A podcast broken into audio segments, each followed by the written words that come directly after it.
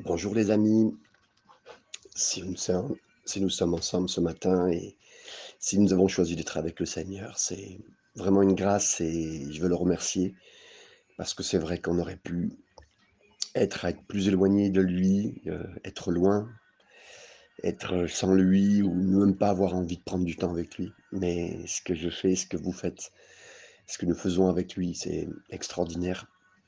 Et c'est une grâce, on ne se sent pas supérieur aux autres parce qu'il y a des choses qu'on comprend, mais c'est une grâce. Et c'est pour ça que vous êtes là et je vous en remercie encore. Je sais que le Seigneur nous remercie du temps qu'on prend avec lui. Nous sommes dans euh, le premier euh, épître de Jean, pardon. Donc c'est pour euh, Jean, c'est sa deuxième, quelque part, c'est son deuxième écrit hein, qu'il est en train de faire. Et nous sommes au chapitre 2, nous étions arrivés au verset 8, donc on, passe maintenant donc au, au verset 9. Celui qui dit qu'il est dans la lumière et qui est son frère est encore dans les ténèbres. Et là, on peut lire même jusqu'au verset 11. Celui qui aime son frère demeure dans la lumière et aucune occasion de chute n'est en lui. Mais celui qui est son frère est dans les ténèbres. Il marche dans les ténèbres et il ne sait où il va parce que les ténèbres ont aveuglé ses yeux. Là, bien sûr, c'est ce, ce qu'il a appelé, euh, comme nous avions vu déjà hier, le nouveau commandement dont parle Jean. C'est le plus grand de tous. Ce nouveau commandement, c'est celui d'aimer et vous vous rappelez, ce jeune euh, euh, dirigeant qui est venu vers Jésus, qui lui a dit, mais Seigneur, euh, quel est le plus grand commandement? Jésus lui a dit dans la parole que ce que tu lis, qu'est-ce que tu lis dedans? Et il lui a dit, mais aime le Seigneur ton Dieu de tout ton cœur, de toute ton âme, de tout ton esprit et de toute ta force, a répondu ce jeune. C'est cela, a dit Jésus. Et le second qui lui ressemble, aime ton prochain comme toi-même. Vous voyez cela dans Matthieu chapitre 22, versets 36 à 39. Ici, c'est une, une fraîche pensée que nous puissions dire que vous et moi, nous devons aimer. Car si nous disons que nous marchons avec le Seigneur, que nous sommes proches du Seigneur, mais que nous avons de la haine pour qui que ce soit dans nos cœurs, pour un, quelqu'un, un membre de la famille, ou que ce soit un, frère ou une sœur, ce n'est pas possible. Hein. Alors quelque chose ne va pas.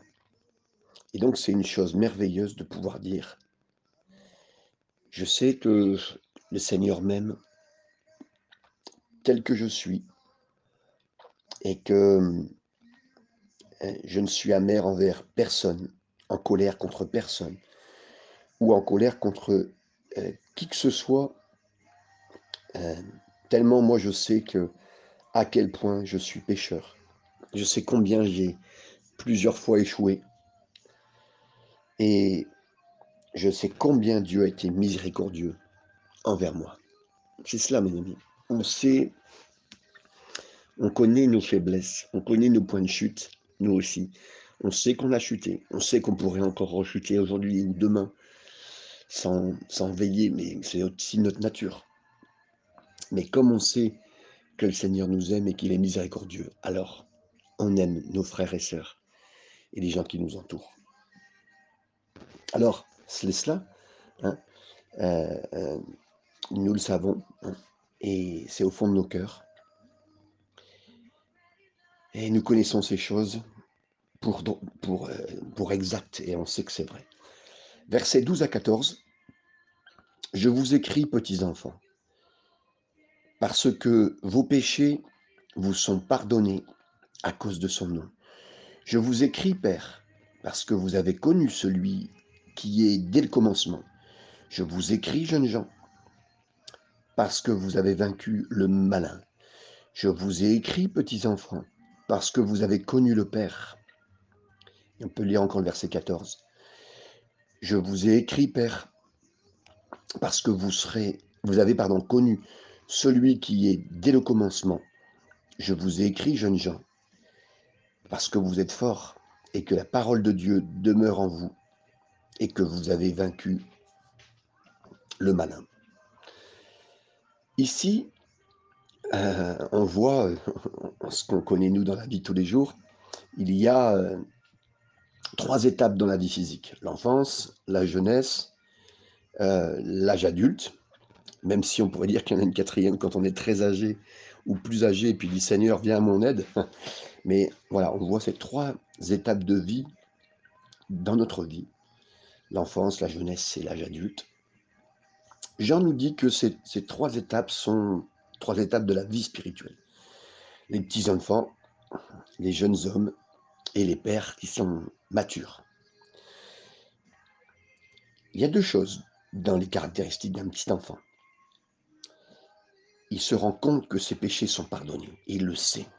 Le verset 12. Et ensuite, verset 13, il connaît le Père. Il a cette connaissance, cette intimité, il connaît le Père. Bien que ce soit un excellent départ, l'enfant doit continuer à devenir et à grandir pour devenir un, jeune homme. Et le jeune homme, dans la foi, non seulement il connaît le Père comme et il sait que ses péchés sont pardonnés, mais là, le verset 13 nous dit, jeunes gens, vous avez vaincu le méchant. Waouh Vaincu le méchant. Comment est-ce possible Et comment on voit ici là, cette différence qui est faite dans cette avancée spirituelle? vous avez vaincu le méchant par la parole de Dieu. C'est le verset 14 qu'il nous dit. Comment est-ce qu'on vainc? Comment est-ce qu'on gagne contre le méchant? Dans sa, tentation dans le désert, Jésus a vaincu l'ennemi par sa parole, par la parole qu'il a citée trois fois. Jésus a vaincu l'ennemi en disant, il est écrit. Et ça ne voulait pas seulement dire qu'il utilisait cette parole d'une façon magique, en disant il est écrit, il est écrit, il est encore écrit. Non, pas du tout. C'est qu'il était soumis à cette parole et il l'a citée. Vous comprenez? Donc c'était sa soumission à cette parole. Quand Jésus a dit, il est écrit que l'homme ne vivra de pas de point seulement, mais de toute parole qui sort de la bouche de Dieu, son implication, c'était, c'est pourquoi je changerai aussi, hein, je ne changerai pas non plus, euh, que, les pierres en pain et je vivrai de la volonté de Dieu et de sa parole. Vous verrez ça dans Matthieu chapitre 4, verset 4. Quand Jésus a dit, il écrit que tu ne tenteras pas le Seigneur ton Dieu, et son implication à lui, c'était donc je ne sauterai pas. Je ne sauterai pas de cet endroit, du pinacle, plus plus haut endroit de, du temple. Et là, il a dit, tu ne tenteras pas, tu ne tenteras pas Dieu, mon Père. Et moi, je ne le tenterai pas non plus. C'est ça qu'il voulait dire dans Matthieu chapitre 4, verset 7. Et quand Jésus a dit, il est écrit que tu adoreras le Seigneur ton Dieu, son implication, c'était, c'est pourquoi je ne me prostrenerai pardon, pas devant toi, mais j'adorerai mon Père seulement et exclusivement. Ça, c'est Matthieu 4, euh, verset 10. Les croyants qui pensent que la puissance de Dieu réside dans une simple citation d'écriture se trompe. Ce n'est pas la citation qui, qui, fait quelque chose dans nos vies, mais c'est la soumission en disant, la soumission, voilà, voilà à quoi je suis soumis, à Dieu. Et c'est comme ça qu'on va vaincre l'ennemi, c'est comme ça que Jésus a vaincu l'ennemi. Nous, on est juste à rentrer dans le travail du Seigneur Jésus, dans cette œuvre qu'il a faite. Et on redit ses paroles. Et en même temps, on s'y soumet le, mal n'a plus qu'à s'enfuir lorsqu'il entend un, homme, une femme, un jeune vraiment avoir et dire peu m'importe quelles sont mes, mes tendances charnelles, parce qu'on sait qui on est. Il dit qu'importe tout cela, voici ce que dit la parole de Dieu. Et avec son aide et par sa grâce, sa parole, c'est ce que je choisis de suivre. Et la troisième catégorie de vie spirituelle est celle des pères, des adultes, des gens matures. Comme les petits-enfants, les pères savent que leur péché est pardonné, comprennent et connaissent la nature du Père. Et comme les jeunes gens, ils ont vaincu le méchant en se soumettant à la parole de Dieu. Et en conséquence, ils ont une vraie passion qui est simple, mais qui est singulière. Connaître celui qui est là depuis le commencement, verset 13. Connaître Jésus, Jean chapitre 1er, verset 1. Le connaître, vous savez comme on en a parlé, cette connaissance personnelle dans l'intimité. Et au fur et à mesure que vous marchez avec Jésus, votre vie spirituelle devient de plus en plus, quelque part, plus en plus simple. Car euh, plus vous marchez longtemps avec lui, moins il y a de principes. Moins il y a de principes. Pour vous, c'est plus des, c'est plus des lois, c'est plus quelque chose de lourd, c'est c'est, une vie. Avant, j'avais euh, tous des sermons ou tous des, pensées, euh, des principes qu'il fallait appliquer pour la parole de Dieu, tel point. Si je fais tel point, euh, ça ira, c'est du style un peu. Voilà, tout ce qui était concernant le ministère, hein, les principes pour le ministère, pour le succès dans le ministère, toute ma théologie, tout ce qui concernait aussi la famille. Mais plus le temps passe, plus je me dis, Jésus, tu es ma vie. Jésus, tu es ma vie. Pas le ministère, pas se servir, c'est pas la priorité. pas la théologie, même pas tout ce que je comprends est ce que je sais ta parole, Seigneur. Et, et pareil pour toute chose. Et, et même concernant le succès en famille ou en couple, juste toi, Seigneur. J'aime être avec toi, Seigneur. J'aime parler avec toi, Seigneur. Je t'aime tout simplement. Et c'est ça, cette maturité. Et c'est alors que vous savez que vous avez atteint l'état d'une paternité, d'une maturité spirituelle d'un père spirituel. Et c'est ce qui est intéressant c'est ce qui est touchant avec les pères, c'est qu'un père, il atteint une paternité spirituelle, c'est-à-dire qu'il il atteint ce qu'on appelle la reproduction. Il amène à la reproduction. Ça veut dire que là où le Seigneur nous place, au travail, même quand c'est très très dur, des fois les moments les plus durs de ma vie euh, dans le travail, c'est là où quelqu'un était touché par le Seigneur. Et j'ai pu l'amener sans, c'était juste parce que j'étais dans, un bon état avec le Seigneur. Enfin, dans un bon état, c'était même pas. C'est une grâce, comprenez bien ce que je suis en train de dire. Mais le Seigneur m'a béni de voir que quelqu'un était béni. Et euh, sur l'endroit où on peut travailler, sur le campus universitaire où tu es, euh, dans le quartier où tu es, ou, sur le palier euh, de, euh, le palier de l'immeuble où vous êtes. Et, les autres sentent que le Seigneur est en vous. Et ils sont inspirés à suivre vos traces par la grâce de Dieu. Enfants, jeunes gens et pères spirituels, Jean prend du temps et, les félicite tous pour leur état d'esprit. Versets 15 et 16, la suite de ce passage. N'aimez point le monde, ni les choses qui sont dans le monde. Si quelqu'un aime le monde, l'amour du Père n'est point en lui. Car tout ce qui est dans le monde, la convoitise de la chair, la convoitise des yeux et l'orgueil de la vie, ne vient point du Père, mais vient du monde. Ici vient aussi un passage important et intéressant. Premièrement, le mot grec ici du monde est clair. Ça ne se réfère pas aux gens. Ça ne veut pas dire donc effectivement n'aimez point, point les gens. Pas du tout. Ça se réfère plutôt à la philosophie du monde, à la mentalité du monde et le, le système quelque part. N'aimez pas le système. Alors moins qu'avant encore, de plus en plus, on n'aime pas ce système qui essaye de contrôler et on le voit bien, qu'il y a un système de contrôle qui est en train de se mettre en place très fortement et que de toute façon, euh, les, gens ils sont soumis, ils diront ce qu'ils veulent, mais à la fin ils sont soumis à ce qui est demandé et comment c'est demandé. Certains veulent se jouer révolutionnaire, mais j'aimerais vous dire que je, crois que tout genou fléchira sur cette terre pour l'instant devant, devant le diable. Ils ne s'en rendent pas compte. Hein. Bien sûr, ceux qui ne se soumettront pas au diable et à cet ordre euh, pourront se tourner vers le Seigneur, mais ça sera dur pour eux. Mais avant cela, voilà. En tout cas, et on voit qu'effectivement, donc n'aimez pas le monde, n'aimez pas cette philosophie, ni les choses dans ce monde. Et après, euh, on cite que comme si le diable avait trois points, euh, trois choses d'avance. Et comment vous expliquer ça? C'est un peu comme si dans un championnat, vous êtes aujourd'hui on est à mi-saison du championnat euh, en foot, et qu'il y a un club qui est ce qu'on appelle champion d'automne en football, et qu'il est trois points d'avance. Bah, trois points d'avance, j'aimerais vous dire, c'est pas grand-chose. Il est peut-être champion maintenant, euh, à la mi-saison, mais à la fin de la saison, euh, avec ses trois points d'avance, c'est assez rare qu'il peut finir champion. C'est vraiment trop léger. C'est un peu comme si, au jeu de dames, vous venez de commencer, et puis celui qui joue avec vous, tout de suite, il a gagné euh, trois pions. Il a, il a, vous en dame comment ça se passe, hein, vous pouvez sauter et gagner, sauter trois, trois pions d'un coup et les gagner. En un seul coup, il a eu trois. Donc il a trois points d'avance. Le diable a trois points d'avance sur ce qu'il nous a fait vivre, et je vais vous expliquer dans quoi.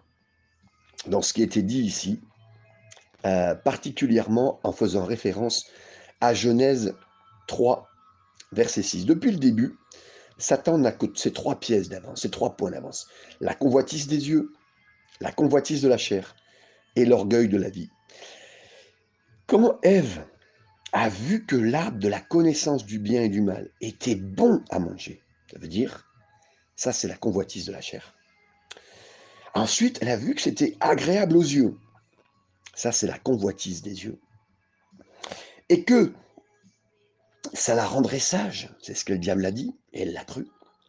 Donc ça, c'est la, euh, la fierté de la vie, c'est d'avoir euh, quelque chose dans notre vie qui rend fier de vivre ou d'être dans cette vie. Et qu'est-ce qu'on voit dans Matthieu 4 quand Jésus a été attaqué par le diable? On lit que Satan a essayé de faire tenter Jésus de changer les pierres en pain. Et ça, c'était la convoitise de la chair. Il a utilisé ce qu'il savait faire, de mieux, et donc de faire changer des pierres en pain. Donc c'est d'amener la convoitise de la chair pour Jésus. N'a pas réussi. Alors il lui a dit, ben, regarde les royaumes qui pourraient être les tiens pour toi. Ça, c'est la convoitise par les yeux. En disant, voilà, ça pourrait être à toi. Tu vois là, de cet endroit à droite, tout au fond, ça sera à toi. Et regarde le point, l'autre côté, tout à gauche, ça pourrait être à toi et en lui faisant montrer, il pensait euh, qu'il serait, euh, par ses yeux, rentré dans la convoitise. Et Jésus a dit non. Alors, il l'a mis, pour prouver cela, de le monter tout en haut du pinacle. Et puis de lui dire, ben voilà, tu peux sauter. Et là, tu peux, tu réussiras parce que Dieu te gardera. Comme s'il y avait cette fierté d'être, de cet enfant de Dieu et qui pouvait euh, jouer à, à, essayer même de tenter Dieu. Il lui a dit non. Il lui a dit non. Donc à ce jour, dans notre vie, chaque tentation, chaque attaque de l'ennemi et chaque séduction qui est sur cette terre tombe toujours dans l'une de ces trois catégories. Vous le regarderez. Parce que Satan n'a pas d'autre pièce d'avance, n'a pas d'autre point d'avance que cela. Par conséquent, pour contrer la convoitise de la chair qu'on a régulièrement, Faites ce que Paul a dit quand il a dit Je ne permets pas à mon corps d'avoir la maîtrise sur moi. Ça veut dire que quoi que ce soit que vous sentirez dans votre corps qui vous donne d'avoir une envie, vous allez maîtriser. C'est pour ça que le jeûne est important, parce que le jeûne nous donne de contrôler, d'avoir, euh, et comme je vous l'ai déjà dit, euh, corps, âme et esprit, on a été, été créés comme une trinité, comme Dieu mais notre corps a pris plus de place. Donc, le corps doit être géré, parce qu'il n'est pas à la bonne place, on va dire, spirituellement. C'est l'esprit qui doit être devant, l'âme, et après le corps, et pas l'inverse, comme ça se passe en ce moment. Donc, voilà ce que Dieu veut. Et donc, comme Paul l'a dit, je ne permets pas à mon corps d'avoir la maîtrise sur moi. Et il a dit ça dans 1 Corinthiens chapitre 9, verset 27. Donc, tellement l'importance. Et donc, quand vous sentez une envie de quelque chose qui vous amène à et justement, de savoir jeûner, entre autres, vous donne d'avoir euh, cette force au-delà, grâce à Dieu. Et donc ça, c'est le premier point. Pour contrer la convoitise des yeux, faites ce que David a fait quand il a dit, dans le psaume 101, verset 3, Je ne mettrai rien de méchant devant mes yeux. L'importance de ce qu'on regarde, l'importance de... Le diable sait quand il vous balance des vidéos sur Internet l'importance de, regarder toutes ces choses vous donne la convoitise des yeux, même de quelque part. De, euh, quelqu'un disait, un, auteur biblique, euh, dans ces dernières années, disait que en regardant certains films, c'est comme si vous étiez d'accord avec ce qui se passe, même si c'est de la fiction, mais ça veut dire comme si vous acceptiez les meurtres, vous acceptiez l'adultère, vous acceptiez telle, telle chose que vous voyez sur Internet. Internet ou télévision, c'est la même chose, hein. c'est un écran, c'est de l'image. Donc le diable, c'est ce qu'il fait quand il pousse les jeunes et les moins jeunes à, à voir tout ce qu'on voit. Donc, et ça c'est le second point pour contrer la convoitise des yeux. Et puis pour contrer, entre guillemets, l'orgueil de la vie, que, tout le monde, entre guillemets, euh, le, diable a, réussi sur cette terre à amener cet orgueil de la vie, faites ce que Jésus a fait quand il s'est humilié et il s'est fait sans aucune réputation, la Bible nous dit, dans Philippiens chapitre 2, verset 7. Il a, donné sa vie et il s'est humilié pour nous jusqu'à donner sa vie entière à la croix.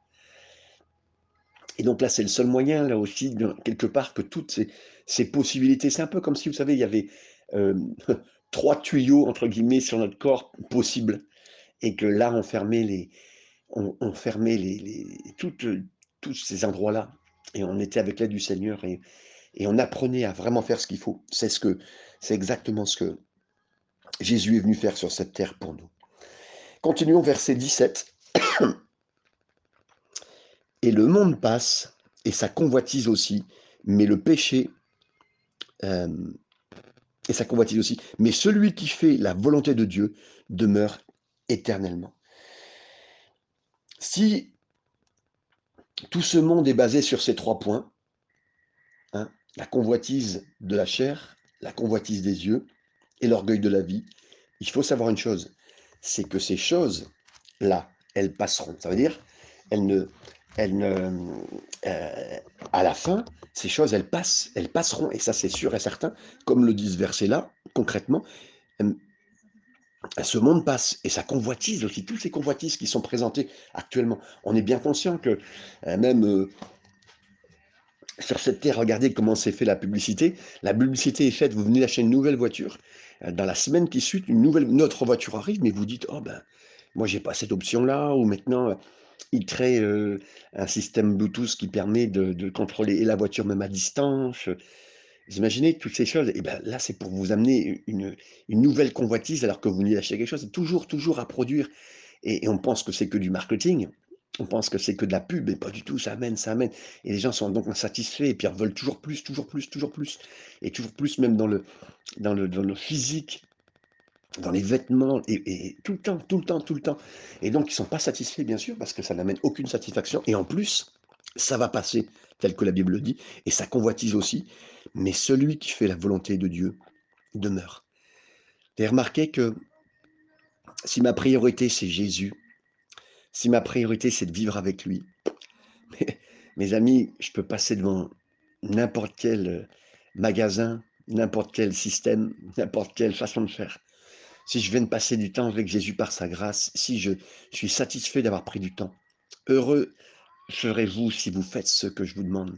Jésus dit. Et là, waouh, on, on pourrait passer euh, partout, on ne pourrait pas avoir les, voyages que les gens font, euh, faire ce que les gens font, pas avoir l'argent que les gens ont, mais, on serait, c'est pas grave, parce qu'on sait qu'on a le Seigneur et que pour nous, c'est ça qui va nous amener dans l'éternité. C'est pas, c'est pas tout ce que les gens vivent ou tout ce que les gens ont ou tout ce que les gens vous, les gens sont tellement là à vous dire, regardez ce que j'ai fait. Ah ben j'étais là-bas, j'ai bien aimé euh, l'Himalaya, le Tibet, c'était quand même sympa. Mais bon, ce que j'ai quand même aimé au-dessus. Ah ouais, vous avez fait mieux que ça Ah ouais, l'Afrique du Sud. Ah bon? Ah ouais, et puis après, non, non, mais attends, l'Afrique du Sud, c'est vraiment bien, mais ah, la Nouvelle-Zélande, mais je vous dis pas. Ah d'accord, ok. Et, là, Bien sûr, bah, c'est bien votre voyage. Écoutez, moi je fais un voyage éternel. J'ai un ticket, je ne sais pas si vous l'avez, mais je pars avec, je pars avec le Seigneur et c'est pour l'éternité. Et écoutez, j'y vais en plus, je suis pardonné. Je passais ma vie et mon éternité avec Jésus. Je, l'aime, il m'aime. Euh, se sentir pardonné, ah, c'est incroyable. Se sentir aimé, mais c'est formidable. Vous vous sentez aimé? Ah oui, non, non, mais je, une petite question. Moi, je suis pas là pour vous, je suis pas là pour vous piquer et puis de vivre éternellement. J'en suis sûr et certain de vivre auprès de mon Père. Et ça, vous savez, mes amis, c'est ça qui fait cette tellement grande différence. La suite des versets, le verset 18, Petits enfants, c'est la dernière heure. Et comme vous avez appris qu'un antéchrist vient, il y a maintenant plusieurs antéchrists. Par là, nous connaissons que c'est la dernière heure.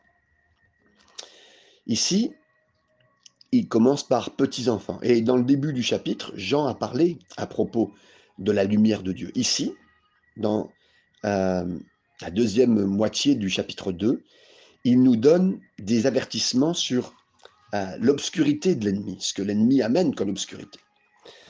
Et là, la suite qui est donnée, littéralement, euh, quand il est dit, donc, vous avez appris qu'un antéchrist, ça veut dire contre Christ. Littéralement, c'est quelqu'un contre Christ ou à la place de Christ.